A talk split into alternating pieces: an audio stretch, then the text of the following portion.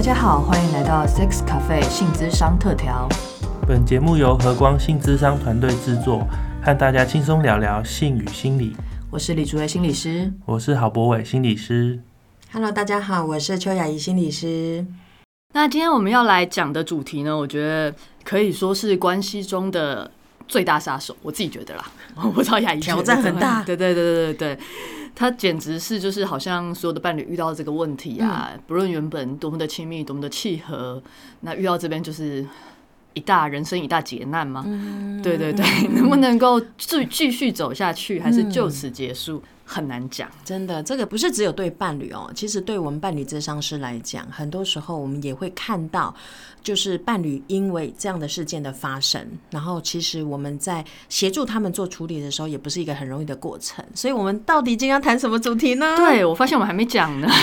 好，那我们要今天讲的主题是外遇。哎，外遇，外遇啊，觉得这听到大家应该听到这个主题之后，心中就已经开始有一些回忆，有一些或者是有一些故事，是的，是的，或者是至少你在电影上、电视上面看过。对，也就是说，呃，外遇的这个题目啊，其实不是只有我们身上我们的亲朋好友，其实在很多的媒体当中，呃，也都经常会出现这样的主题，可见大家真的对这个主题非常关心。嗯，而且我觉得大家对这个主题其实都有。呃，蛮明确的批判性吧，就是什么，嗯很快会贴上一个标签，呃，渣男，啊，外遇的那一方，对对渣男啊，对渣女渣男啊，对，什么绿茶婊啊什么的。哎，对，戴绿帽啊。对对对对，很快，我我常听到朋友经验是说，可能很快的贴上标签之后，就走向分手了，嗯那也就是断然离开了，然后可能朋友圈里面会传的沸沸扬扬的，哦，对哦，又或者要选边站，对对对对然后要讲 出一个公道，谁是对的，谁是错的，对对对，然后原本复杂交错的生活关系就整个就分裂掉了，这样子。但是呢，回到个人身上，好像也没有因为分开就变得比较好。有些时候，呃，当事人可能心中就会带着一些对关系的不信任啊，然后未来在这样进到关系之中，可能变得疑神疑鬼啊。然后或者是呃自己可能曾经是外遇的那个对象，也开始对自己的感情啊什么的感、感觉到不安心、不确定。是，对，嗯，而且我觉得，呃，除了外遇之后它带给伴侣的影响之外，我觉得还有一个部分是说，哦，其实我们大部分的时候都不太知道怎么面对这件事情，哎，因为我相信就是呃，听众朋友们哦，可能呢，我们面对一段新的感情的时候，我们可能都不会去预想到说，哈，我们就是会被外遇的那一方，或者是我们就是要去那个发生外遇这件事情的，是。那如果我们也都没有这样子的一个心理预备的话，那到面对这件事情真正发生的时候，哈，其实是真的很不知道怎么办。那很不知道怎么办，但是又觉得就是在这个过程当中又受伤，所以情绪的表达上面会很强烈，然后会感受到非常不舒服，然后会很希望就是对方一定要负责任啊，或是对方哈一定要就是要那个保证再也不会如何如何。其实这一些我们经常听到的，也蛮常出现在就是外遇的伴侣之中的。是的，是的，是的。所以，我们今天这一集呢，嗯，你可以把它当做，当我们都希望各位听众这辈子都不要遇到这样的状况，那当然是最好的，最好的喽对对对，但你可以把今天这一集当成是一个像是预防针一样的东西，对对对，万一将来有这个。机会 遇到的话呢，至少我们今天这一集可以为各位先做一些心理准备。嘿，有一些缓冲，对对，先先先建构一点基本的能力。对，就好像我们会为我们的关系准备，可能会遇到哪些阶嗯段，可能会有些哪哪些难题啊，就不直接把外遇视为关系中可能会经验到的挑战之一。嗯哼，对，那这个心情可能会让我们未来可能遇到嗯相相关的状况的时候，可以不会就是。当然还是会很痛苦啦，哎但是但是至少知道，哎、这这些步骤下你可以做什么，嗯哼，对，哼甚至于是可以怎么样寻求一些资源的协助，而不要让自己就困在那个状态中，无法是无法去做一个离开啊。是的，因为有的时候情绪可能哈蛮大的一个痛苦，除了事件本身是怎么被发生以外，还有就是因为真的就是没有什么心理准备，那一种哈就是呃惊惊讶也好，或者是震惊，然后它会可能会强化我们在情绪上面的强度。嗯那我就好奇了，如果说真的有一对外遇的伴侣，嗯，来到了智商室之中，然后寻求协助，嗯，那他们在里面干什么呢？吵架吗？还是打架？因为我光想就是，应该在家里已经吵到就是不行了，然后进到这样子，然后心理师要做什么？心理师就在那边，哎、小心我们的杯子。只是上演全武行吗。对，呃，其实并不会不会这样子啦但是呢，我我猜想刚刚主委这样的比喻，其实在说明的是哈，外遇这件事情对关系的力道是真的很强的。嗯，那的确在我自己的工作过程当中哈，就是我见过很多的伴侣，他们可能来的主题都是因为就是外遇的关系。那不过呃，会进到智商室的伴侣，的确呃，可能大部分对他们来说，想要修复关系这件事情的心意。也是会比较明确的展现出来的，但是在那个过程当中，他并不会说，对我就是要来修复关系，可是我就不痛苦了，也不会这样。所以呢，反映出来的情况可能就会有，比如说在过程当中会觉得好痛苦、好受伤，觉得都是外遇的这一方，然后造成今天这个结果，然后甚至是指责对方。对，会有指责，然后甚至就是那个呃，在这个过程当中，如果说被外遇的这一方哈，他发现到我们平常不是都过得好好的嘛，为什么突然出现了这一件事情？嗯，然后呢，有的时候也会让外遇者。他会觉得可能会有愧疚的感觉，嗯，然后在历程当中，他的反应的情况也可能就会安静不讲话，嗯，然后可能就是觉得自己讲什么都错，嘿，然后觉得就是说自己就是应该要负起所有的一个责任，嗯，这不是我们理想中看到一对就是忏悔中的，就是 外遇对象会有的状态吗？可对，是哈，我觉得呢，就是被外遇的这一方，这个伴侣哈，很多时候我也会听到他们会讲到的，就是说，呃，就是说他不是他不是要对方就是安静默默承受这一切，嗯，他其实也会很想要去听说这件事情为什么会被发生，嗯，然后在过程当中哈，就是他的伴侣到底在想什么，然后他的伴侣有没有。为他们的关系考虑到什么？所以呢，好像也不是说对方就是那个安静那边聆讯，嗯、就是听着 听着，就是那个那个另外就是他的那个被外遇的伴侣哈，就是一直数落着他，然后都不讲话不反驳。其实有时候对方的安静也会让另外一方觉得很挫折。嗯就是说，如果这段关系要继续下去的话，你要让我知道我们关系中到底发生什么事情，为什么你没有选择先重视我跟你的关系，嗯而是和另外一个人有一些发展。对对，而且有的时候我也会听到，就是民众遇到这种情况的时候，也会有一个情形，就是会发现说哈，呃，在家里面他们其实那个大部分的时候可能就不沟通。不讲话，是本来就不讲话吗？还是？有可能本来就不讲话，嗯。然后遇到这件事情压力就更大，压力更大的时候又很希望让另外一方讲话，这很可能理解啊？就是嗯，如果一个人一讲话，另外一个人就想要跑掉嘛，因为被骂了，然后他要跑掉，对，要骂人那个人又无从骂起，好像骂到没有反应那种感觉，就是应该双方就很难再继续讲下去了。所以他们也会面临，就是说他们自己哈想沟通，但是沟通这件事情上面。的确是困难的，而且也会觉得很挫折，所以会希望有机会可以进到智商室来，然后至少在智商室的过程当中，哈，那些那些那个情绪啊、痛苦啊、难受啊，有机会是可以进到智商室来的时候，可以先被呃表达的、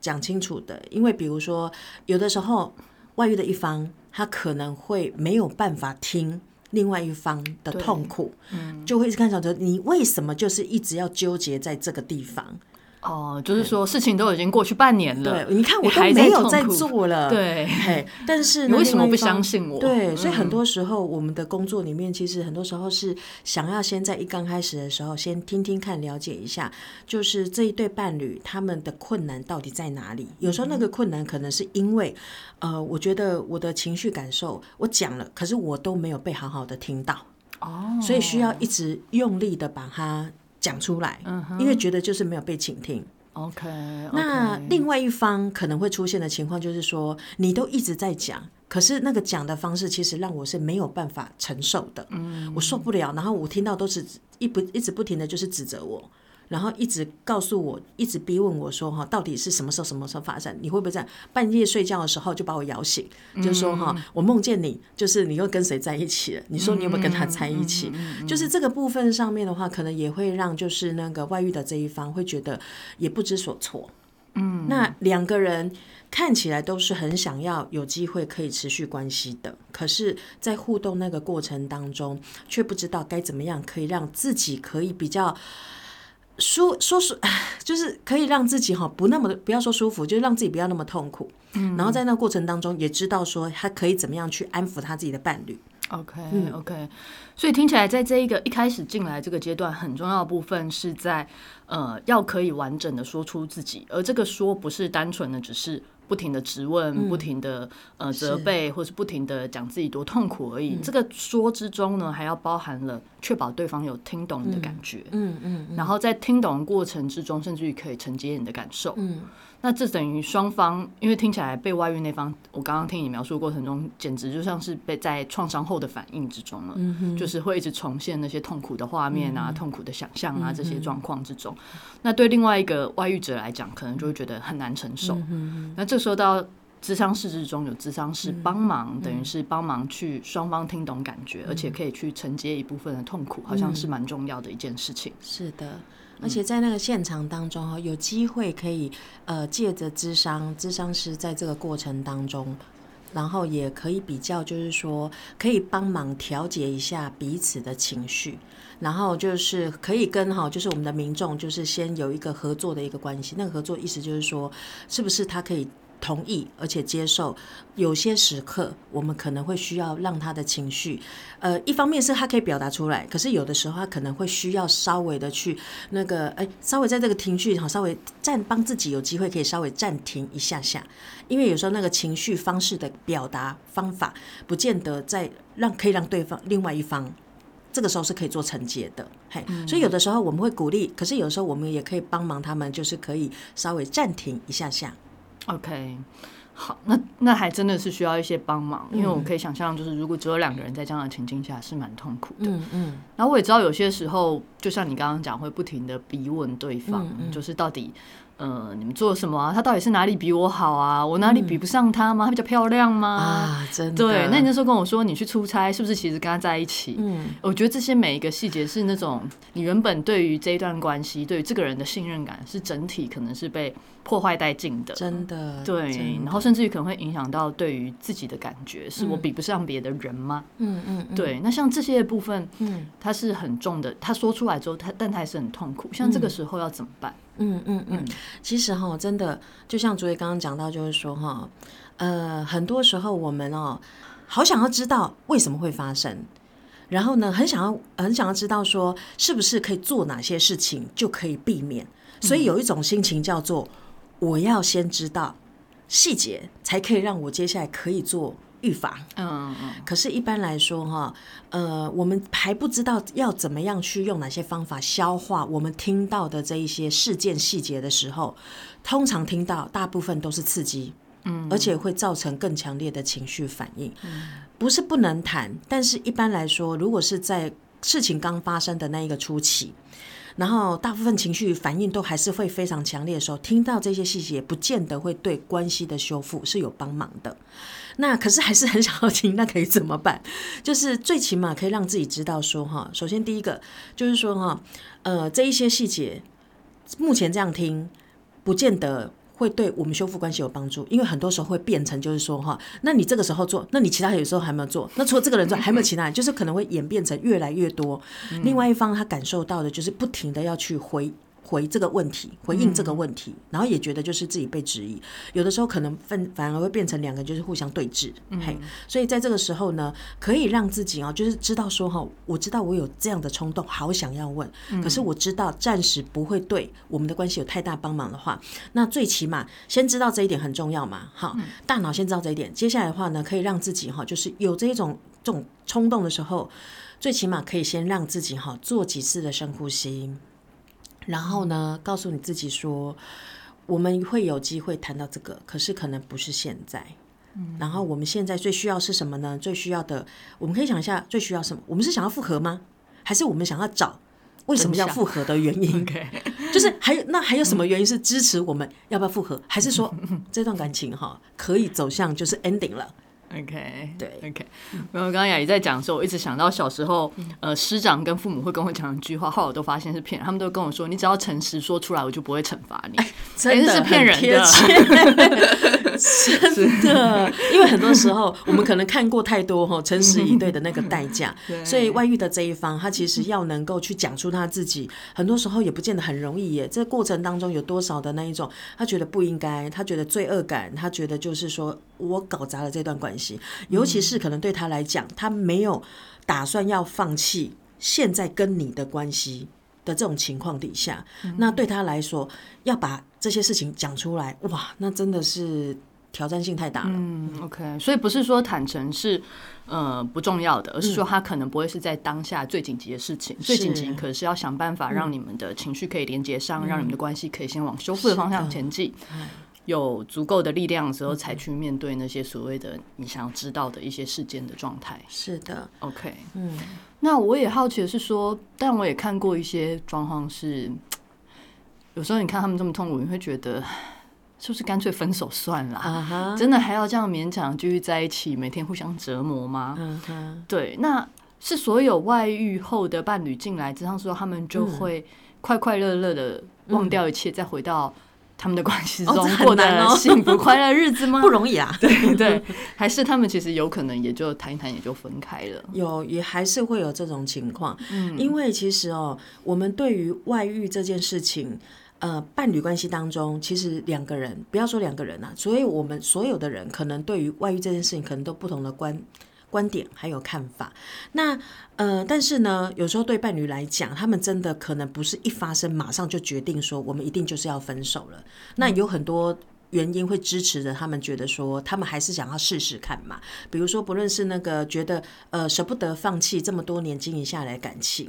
或者是说呃会发现到说，也许呃是不是我们的关系出现了什么样的情况哈，然后导致我的伴侣其实没有办法跟我互动沟通，性上也可能是性上面的一些情形。那因此在这种情况底下哦，其实对伴侣来讲，那个要能够。呃，复合有的时候难免都在想说，呃，可是外遇这件事情已经造成伤害了啊、那到底真的要复合吗？还是会有这种心情的，嘿，所以可是那种那种心情当中，就是要不要要不要，然后为什么要？可是真的可以吗？如果我真的同意了，那会不会以后又再去发生类似的这种情况？这一些反反复复，然后一下子是正向的感觉，一下子是负不好的感觉，一下有信心，一下没信心，这个其实在过程当中哈都是很正常的。那我其实会鼓励大家，就是在面对外遇这一个课题的时候，我们尽量可以把那个时间稍微拉长一点点，拉长一点点，意思就是说哈，我们暂时不要把只看你跟你的伴侣之间的关系，只有落在外遇这个时间点上。就是只有发生事件这个时间点，怎么认识、怎么交往，一直到可能的未来，就是对，因为关系它是一个很长时间，你们的相处其实也是一个很长时间的一个过程嘛。嗯，你跟你对这个人的感情，你对这个人感觉，你跟这个人的关系，基本上就是除了呃现在这个时刻以外，其实还有其他的层面在。那做这件事情不是在说哈，就是要。安慰大家说哈，所以呢，反正我只要看以前我们很好的那一面，那我们就不分手了。好，我们就是要复合了。其实也不是，呃，因为很多时候我们的确是要去公平看待一下我们一整段关系当中哈，我们会有很棒的地方。可是我们也要去公平看待，我们也有就是很不愉快，而且造成伤害的那个部分，就是可以拓展一下我们看待两个人之间的关系，而不是只有只聚焦在某一个时间点。但是难免哈，就是呃，因为外遇的这一方有可能会放大以前的回忆，叫做不好的。就是因为都是不好，所以才造成了，就是